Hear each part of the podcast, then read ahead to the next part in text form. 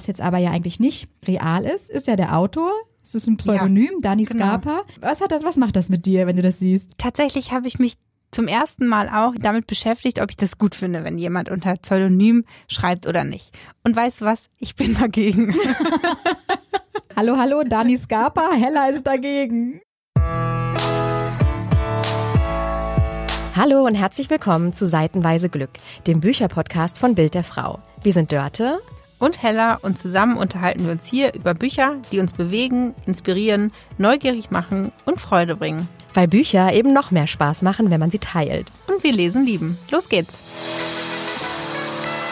Hallo und herzlich willkommen zur neuen Folge unseres Bücherpodcasts Seitenweise Glück. Wir sind ein Podcast von Bild der Frau und wir sind Bild der Frau Redakteurinnen. Wir sind nämlich Dörte und Hella. Wir lesen super gerne Bücher. Und äh, nicht nur das eigentlich, oder Hella? Wir sprechen auch gerne darüber. und wir freuen uns, dass wir das nicht nur an der Kaffeemaschine machen dürfen, sondern auch in diesem Podcast. Und für diese Folge haben wir uns zwei Krimis ausgesucht, die an schönen Urlaubsorten spielen. Und zwar einmal von Dani Scarpa aus der Reihe Paolo Ritter ermittelt, der Fall San Marino, ganz neu, erst vor ein paar wenigen Tagen erschienen und von Eva Almstedt Ostseenebel, der 18. Teil der Ermittlerin Pia Koritke. Und wollen wir mit Ostseenebel gleich mal einsteigen? Unbedingt, mach mal. Erzähl mal, worum es geht, Dörte. Es ist Nacht. Über der Ostsee nur der Vollmond scheint und Lynn Aubach hat sich in ihrem Garten auf die Lauer gelegt. Sie will nämlich rausfinden, wer seit einigen Wochen um ihr Haus spukt. Und jetzt liegt sie also an ihrem Keukarpfenteich im Dunkeln und horcht, ob sich jemand anschleicht. Seit Wochen ist ein Stalker unterwegs, der sie durch ihr Fenster beobachtet und sich sogar schon an ihren Keukarpfen vergriffen hat. Und tatsächlich knackt es im Gebüsch und eine dunkle Gestalt taucht auf, die beherzt in den Teich greift und einen Keukarpfen herausnimmt. Lynn bekommt so ein bisschen Angst vor ihrer eigenen Courage äh, und tatsächlich dreht sich die Person um, als hätte sie gehört, dass jemand in der Nähe ist. So, und dann springen wir äh, nach diesem Prolog direkt zur Ermittlerin Pia Koritki, um die es auch geht, wie gerade schon gesagt. Die ermittelt als Kriminalkommissarin nämlich in Lübeck und rund um die Lübecker Bucht zusammen mit ihren Kollegen und Kolleginnen. Und äh, weil ein Mord geschieht in dieser Nacht oder in einer der darauffolgenden Nächte und ein Mann tot in Lynn Aubachs Garten gefunden wird, geht sie auf die Suche und beginnt zu ermitteln. Schnell wird klar, es dreht sich nicht nur äh, um diesen Fall und um diesen Mord, der so ein bisschen wie ein Ritualmord anmutet. Es wurden nämlich Seerosenblätter auf die Augen des Toten gelegt sondern auch um Pias Privatleben, was sie bisher so erlebt hat. Sie hat einen Sohn, es wird klar, mit wem sie den hat und mit wem sie den gerne erziehen möchte. Sie hat äh, eine Liebesbeziehung zu einem ihrer Kollegen, der jetzt aber gerade in Wiesbaden im Einsatz ist. Also es gibt jede Menge rund um Pia Koritki und natürlich die Ermittlungsarbeit, die ziemlich schnell anfängt, ähm, Zug aufzunehmen. Sagt man das so? Zug aufzunehmen? Ja. Ja. Sehr gut. Äh, weil nämlich nicht nur eine wichtige Zeugin plötzlich verschwindet, es passiert auch ein zweiter Mord. Und jetzt steht Pia natürlich ordentlich unter Druck herauszufinden, wer da an der Ostsee, im Ostseenebel, sein Unwesen treibt oder ihr Unwesen treibt. Das ist ja lange, lange gar nicht klar, wer denn da jetzt verantwortlich ist. Und ich fand das auch so gut an dem Krimi, dass ich wirklich bis zum Ende auf der ja nicht falschen Fährte war, sondern es kamen einfach so viele Leute in Frage, die theoretisch ähm, hinter den Verbrechen stecken. Ging dir das auch so, dass du erst am Ende dachtest, ach ja, ah, guck an, so geht das Buch aus. Das fand ich gut. Ja, die Spuren waren geschickt gelegt und man ist sogar ein bisschen versucht, oder so ging es mir, als ich dann wusste, was da los ist, ein bisschen zurückzublättern und zu gucken, hey, hätte man das schon merken können? Gab es da Hinweise und so? Also es waren schon so ein bisschen Puzzlestücke, die sich da zusammengesetzt haben. Man konnte, finde ich, auch gut nachvollziehen, wie Pia Kuritki das zusammengesetzt hat. Also ich finde so diese Ermittlungsarbeit, das kann ich jetzt nicht so richtig beurteilen, aber sie erschien mir sehr authentisch und auch sehr realistisch. So dieses in alle Richtungen und aber auch ähm, sehr ehrlich erzählt und dargestellt, weil man auch in die Ermittlerin eintaucht und auch ihre Nervosität, ihre Angespanntheit, die Verantwortung Verantwortung, die sie trägt, spürt. Und das fand ich gut, das fand ich packend. Sie wirkt sehr authentisch und auch so, als äh, könnte man ihr total gut vertrauen. Als ähm, ja, wenn man selber mal, ich hoffe nicht, ähm, Zeugin eines Verbrechens ist, dass man denkt, ach ja, mit der Polizistin, der könnte ich dann auch alle Details anvertrauen und müsste vielleicht selber nichts ähm, verstecken. Mich hat ein bisschen irritiert und auch gestört, dass so viele äh, Personen in diesem Buch auftauchen, die vermeintlich eine Rolle spielen, die vermeintlich damit was zu tun haben. Und das fand ich ein bisschen zu viel tatsächlich. Ja, man merkt schon sehr, dass am Anfang sehr viele Personen auf einmal eingeführt werden. Auch die in diesem Ort da. Ich glaube, es ist kein authentischer Ort, oder? Hast du mal nachgeschaut? Nee, ist ein fiktiver Ort, Stüvensee. Den hm. gibt's nicht. Genau, also die in diesem Ort da leben oder drumherum, also Nachbarn sind von Lynn Aubach und Nachbarn des Mordopfers äh, auch. Ähm, werden sehr viele Personen eingeführt und mir ging es in der Tat so, dass ich immer mal zurückblättern musste und gucken musste, ach, wer war das jetzt? Ach, das war die Ärztin. Ah, okay. Und es werden halt auch einfach sehr bewusst, ich finde aber auch geschickt, falsche Spuren gelegt. Und ich bin da durchaus drauf reingefallen teilweise. Ja, mir ging das auch so. Das war sehr geschickt gemacht, aber am Ende war ich so ein bisschen verloren und dachte, ich weiß jetzt zwar, wer die Morde begangen hat und was da so hintersteckt, aber ich hätte zu den einen oder anderen Personen noch eine Auflösung gebraucht. So, warum hat jetzt das Ehepaar Bruns diese Sache gesagt? Warum hat die Arzthelferin sich in dieser Situation entsprechend geäußert und so weiter? Stimmt, stimmt, stimmt. So, jetzt, wo du sagst, ja. ne, dachte man zwischendurch, ach, deswegen. Und als es dann aufgelöst wurde, dachte man sich, hä, aber warum hat sie das denn dann ja. gemacht? Mhm, stimmt. Stimmt, stimmt. Also vielleicht die ein oder andere ähm, falsche Fährte zu viel, aber nichtsdestotrotz ein super gut zu lesender Krimi. Es hat sehr, sehr viel Spaß gemacht und auch überhaupt kein Problem, dass wir beide die ersten 17 Bände um Pia Koritki nicht gelesen haben. Das ist ja immer die große Frage. Das frage ich mich auch immer, um ehrlich zu sein, wenn ich ein Buch anfange und dann nicht äh, am Anfang der Geschichte anfange mit Band 1. Aber das war total, hat mich überhaupt nicht gestört. Ich hatte eher das Gefühl, man bekommt schon relativ viele Hinweise, was in der Vergangenheit passiert ist. Man erfährt vielleicht auch, wie der ein oder andere Fall ausgegangen sein könnte. Ähm, aber es macht mich eher neugierig darauf, das nachzulesen, auch wie sich das alles so entsponnen hat, wie die Protagonistinnen auch zueinander stehen auf der Polizeistation und so. Also das äh, fand ich, das fand ich einfach, fand ich sehr spannend und hat mich dazu angeregt, die anderen äh, Bücher zu lesen. 17 Bände, oder? Ich würde sagen. Los geht's. aber ich würde jetzt dann tatsächlich mit Band 1 anfangen weil ne, so nicht jetzt 17, dann 15, dann 9, sondern tatsächlich mit Band 1 jetzt anfangen und es stört mich, glaube ich, auch nicht, dass ich jetzt ja schon weiß, wie vielleicht die eine oder andere Liebschaft von Pia ausgeht, ähm, ja, wie sie sich vielleicht auch ähm, in, in der Polizeidienststelle ähm, hochgearbeitet hat bis zu ihrem Dienstgrad. Das stört mich nicht. Ich möchte jetzt einfach noch ein bisschen bisschen da lesen und eintauchen an der Ostsee, ein paar Verbrechen lösen mit Pia Koritki. Und hat dich das ähm, neugierig auf die Ostsee als Landschaft gemacht oder dir das Gefühl gegeben, ach, ich packe jetzt meinen Koffer und begebe mich auf die Spuren von Pia Koritki oder was hat das ausgelöst bei dir jetzt, wenn wir über Destinationskrimis sprechen? Also ich gar nicht so, dass ich jetzt das Gefühl, ich muss da hinreisen, wo jetzt Pia Koritki auch ermittelt, zumal es ja Stüvensee gar nicht gibt, aber die Lübecker Bucht gibt's ja tatsächlich. Und ähm, Lübeck ist ja auch die, die Heimat von Pia Koritki, dort ist ihre Einsatzstelle eigentlich. Und man möchte schon jetzt gerne so ein bisschen am Strand spazieren, da vielleicht mal an die Ostsee reisen, aber gar nicht so sehr, um zu wissen, wo hat sie jetzt ermittelt, sondern eher einfach mal einen Tag an der Ostsee verbringen. So ein bisschen diese Unbeschwertheit der Ostsee genießen. Genau, und neblig ist es da ja auch nicht immer. nee, genau. Das ist dann eigentlich auch nicht so schön der Ostsee. Wobei, es hat ja auch was eigentlich, ne? Ich finde ja, man kann sehr gut am Meer sein, ohne dass es super warm ist oder die Sonne scheint. Ja, oder sich drin einkuscheln und ein Buch lesen. Und genau, die ersten 17 Bände. Und wenn es ganz schlimm ist mit dem Wetter, kann man sich vielleicht auch in sonnige Italien träumen. Da spielt nämlich äh, das zweite Buch, das wir lesen oder gelesen haben und jetzt hier gern besprechen möchten, der Fall San Marino von Dani Scarpa heißt der genau. Autor. Und ich erzähle einfach mal, worum es geht. Ich freue mich drauf. Und zwar ähm, begleiten wir Paolo Ritter, einen eigentlich deutschen Ermittler. Er hat vorher in München gelebt und ermittelt in den ersten zwei Bänden. Das ist jetzt das dritte. Und er ist vor einiger Zeit nach Italien gezogen. Eigentlich eher ja, zufällig. Er, Im Band 1 hat er dort ermittelt und ist dann auch nach Cervia gereist, denn dort hat er ein Hotel geerbt. Und zwar von seinem Bruder Felix, der ist vor ein paar Jahren verstorben und mit dem hatte er nicht so das beste Verhältnis. Ähm, das liegt daran, dass Paolo den Felix für den Tod seiner Eltern verantwortlich macht. Und er hat dieses Hotel geerbt und zusammen mit Lucia, mit der er mittlerweile auch zusammen ist, renoviert, saniert und die beiden betreiben jetzt also dieses Hotel.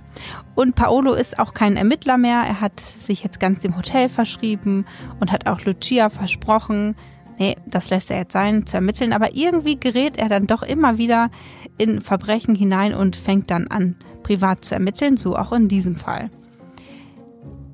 Er hat in seinem Büro eine Schneekugel. Das ist neben dem Hotel eigentlich noch das Einzige, was er von seinem Bruder besitzt. Und Lucia möchte gerne diese Schneekugel bei einer Wohltätigkeitsauktion versteigern lassen. Weil, was soll man auch mit diesem Ding? Und dann kommt aber ein ganz ominöser Hotelgast ähm, ins Büro von Paolo und fragt nach dieser Schneekugel. Und Lucia hatte die dann aber schon heimlich entwendet und zu dieser Auktion gebracht. Und dann war eigentlich äh, klar, der Hotelgast braucht nicht mehr nachfragen, die Schneekugel ist ja gar nicht mehr da. Dann, kurze Zeit später, wird aber eingebrochen ins Büro von Paolo. Und dann wird der Hotelgast auch noch tot aufgefunden.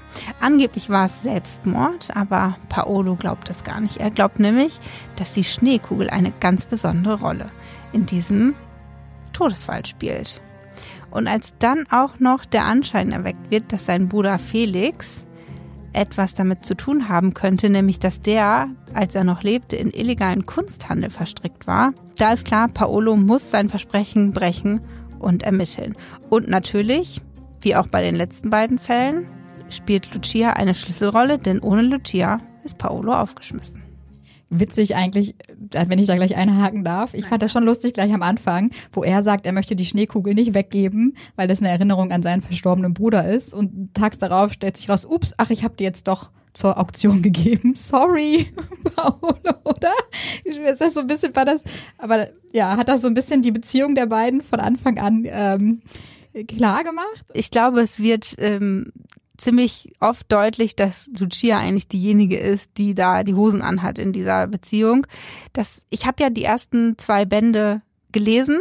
Ähm, du, für dich war das ja jetzt das, das erste Buch. Ja, genau. Und ähm, es ist eigentlich, er ist aufgeschmissen. Also ohne Lucia funktioniert ein, eigentlich nichts. Es liegt nicht nur daran, dass er mittlerweile zwar Italienisch sprechen kann. Am Anfang ähm, konnte er nur vereinzelte Brocken und er konnte seine Fälle nicht lösen ohne Lucia.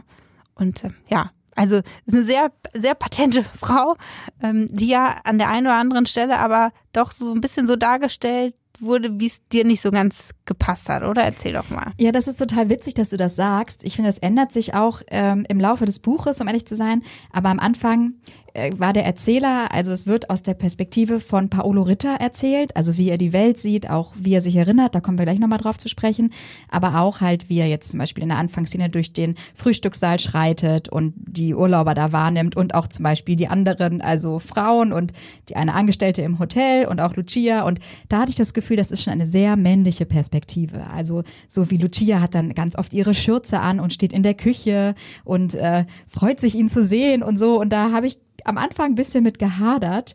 Es hat sich dann geändert und natürlich ist es halt auch die Perspektive von Paolo Ritter, der glaube ich auch gar nicht so richtig anerkennen möchte als gestandener Ermittler, äh, dass äh, diese Frau ihm so sehr hilft und ihm eigentlich so sehr zur Seite steht, weil dass er sehr empfindlich ist, finde ich, egal ob das jetzt Eifersucht ist oder dass er Blicke sieht, die andere Männer Lucia zu werfen oder auch was seinen Status als Ermittler angeht. Also wenn er nicht sofort als der ehemalige LKA-Ermittler auch wahrgenommen wird, finde ich, ist ja auch so ein bisschen angepiekst. Also er ist schon, er wird schon von dem Autor gezeichnet als ein doch relativ gestandener und sich seines Status bewussten Mannes. Und das hat mich am Anfang dachte ich ein bisschen, oh, finde ich den sympathisch? Fandest du ihn sympathisch?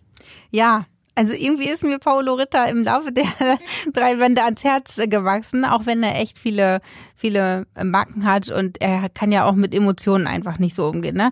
Das das kommt auch in dieser Beziehung zu Lucia immer wieder raus. Er bekommt dann weiter hinten im Buch auch so ein paar ja, Hinweise ne, von, von Freunden. Da sagt, ey, Lucia, die liebt dich wirklich. Jetzt mach mal die Augen auf und blick das endlich mal. Aber mit Emotionen hat er ein großes Problem und ich glaube einfach, er hat so viele andere Art und Weisen, das zu kompensieren, dass er eben so ist, äh, wie er dargestellt wird.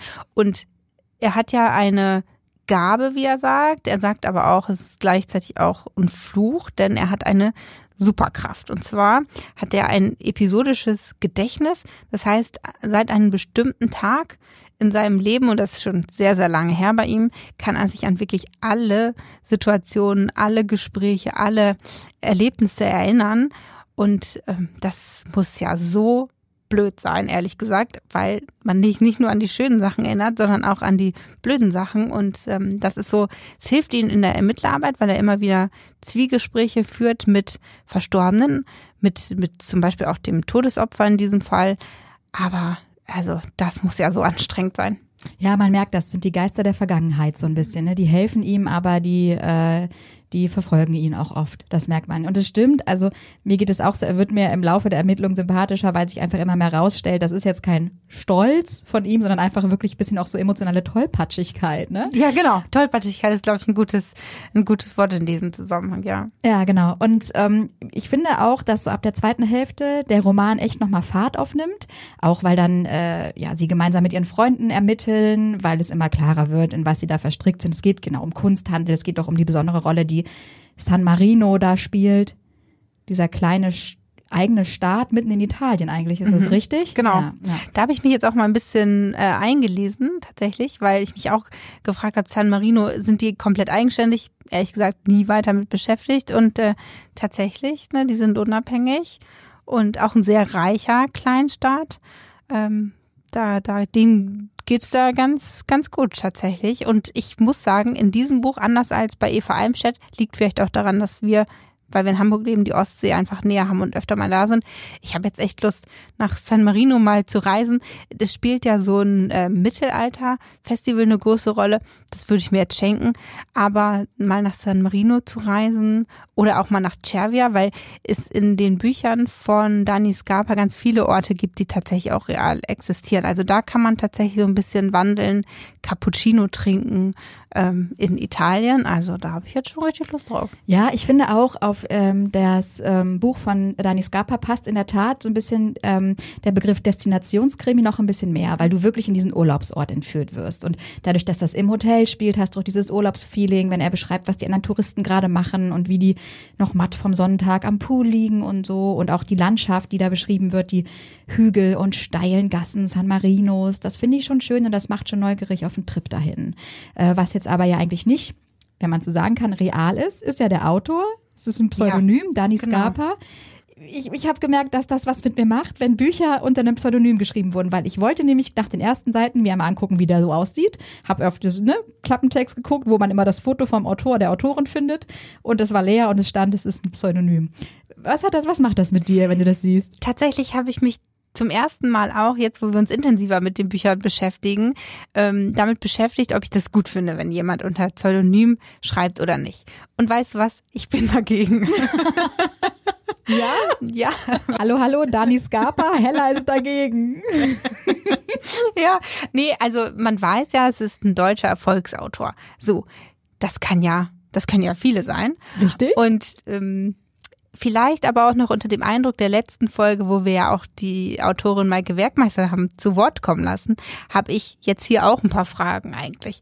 Und wir können sie ja nicht stellen. Das zum einen und zum anderen, ha, also, war, ja, nee, ich weiß nicht, man, man hat so ein bisschen wenig Bezug dann dazu.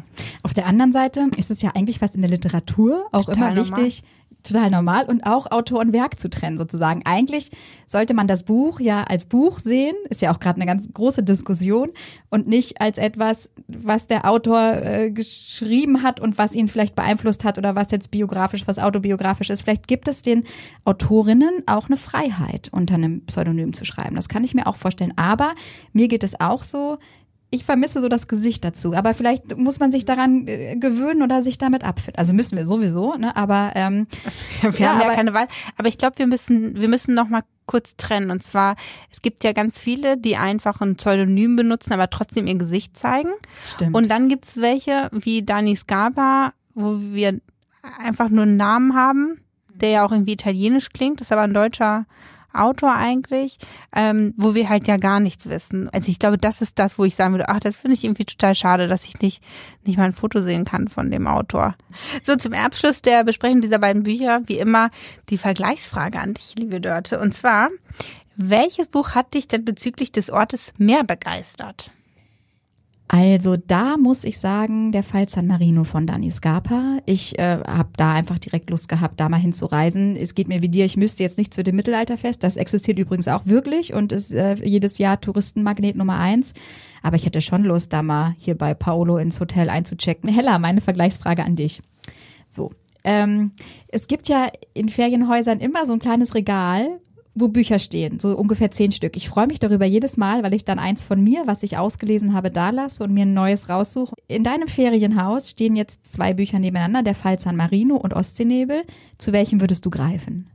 Zu Ostseenebel. Tatsächlich. Ähm, das kam jetzt so aus der Pistole geschossen. Ich habe gar nicht so eine tiefe Begründung dafür, sondern ich glaube einfach, zum einen ist der, glaube ich, auch länger und im Urlaub hat man ja sehr viel Zeit und ein bisschen mystischer von der Anmutung, vom Cover. Also ohne mich weiter mit den Büchern zu beschäftigen, Ostseenebel. Sehr gut. Und äh, für alle, die vielleicht noch äh, ein bisschen andere Bücher zum Lesen suchen, kommen jetzt unsere Lesetipps. Lesetipp. Hallo, ich bin Sandra, ich bin Volontärin bei Bild der Frau und das Buch, das ich nicht mehr aus der Hand legen konnte, war Die Wahrheit und andere Erinnerungen von Imbi Niem. Das ist ihr Debütroman und es geht um zwei Schwestern, Sam und Nikki, die äh, die Familiengeschichte nach einem Unfall aufarbeiten und beide völlig andere Erinnerungen an die eigene Geschichte haben. Und so setzt sich dann die Geschichte der Familie durch unterschiedliche Zeitebenen und Perspektiven zusammen und das ist einfach super spannend geschrieben. Hallo, mein Name ist Andrea Gerhardt. Vielleicht kennt ihr mich aus der ZDF-Serie Der Bergdoktor. Dort spiele ich Lit Camper und ganz nebenbei betreibe ich auch noch den Nachhaltigkeitspodcast 2 vor 12 und deswegen habe ich auch diesen tollen Buchtipp für euch rausgesucht. Factfulness von Hans Rosling. Ich habe dieses Buch erst letztes Jahr gelesen, habe selbst geschenkt bekommen. Es geht wirklich darum, die Welt wieder positiver zu sehen, dass wir Dinge schaffen können, dass sich vieles in der Welt schon gebessert hat in den letzten Jahren, dass alles mit Statistiken und Fakten belegt und es ist wirklich ein Buch, was gute Laune und vor allem Hoffnung macht für die Zukunft. Spannend, mal ein Sachbuch, finde ich. Super wichtiges Thema. Nachhaltigkeit. Äh, finde ich ganz toll und kann mir gut vorstellen, dass sie da bestimmt auch von den wunderschönen Drehorten des Bergdoktors inspiriert ist, sich damit nochmal auseinanderzusetzen, oder? Auf jeden Fall. Vielleicht blättern wir da auch mal rein. Aber zuerst geht's weiter ähm, für die nächste Folge. Wir lassen das Thema Urlaub gar nicht so los. Wir haben uns als Thema vorgenommen, ich packe meinen Koffer Bestseller für den Urlaub und zwar zwei ganz unterschiedliche Bücher. Zum einen Colleen Hoover, nur noch ein einziges Mal. Genau, und als zweites lesen wir von Susanne Abel, Stay Away from Gretchen. Beides zwei richtig erfolgreiche Bücher, schon lange in den Spiegel Bestsellerlisten und wir wollten denen einfach mal auf den Zahn fühlen und gucken, äh, was daran vielleicht so ein großes Publikum fasziniert und wir freuen uns, wenn ihr wieder mitkommt und dabei seid und in der Folge einschaltet. Alle Bücher, über die wir sprechen und diese Folge gesprochen haben, findet ihr nochmal äh, in den Show Notes, also da gerne nochmal reingucken, falls ihr was nachlesen wollt. Oder alle Infos auch auf www.bildderfrau.de slash Buchclub. Und bei Instagram gibt es uns natürlich auch auf dem Account Bild der Frau. Und wer Fragen, Anregungen und Lob hat, der darf uns gerne schreiben an buchclub.bildderfrau.de. Und loben könnt ihr uns auch, indem ihr uns fünf Sterne gebt, wenn ihr uns gehört habt. Das freut uns sehr und hilft uns total. Und wenn ihr jetzt keine neue Folge verpassen wollt, dann klickt doch einfach auf Folgen und folgt unserem Podcast da, wo ihr ihn gerne hören wollt. Wir freuen uns auf die nächste Folge und lesen fleißig weiter, Hella, oder? Genau. Bis dann. Tschüss. Tschüss.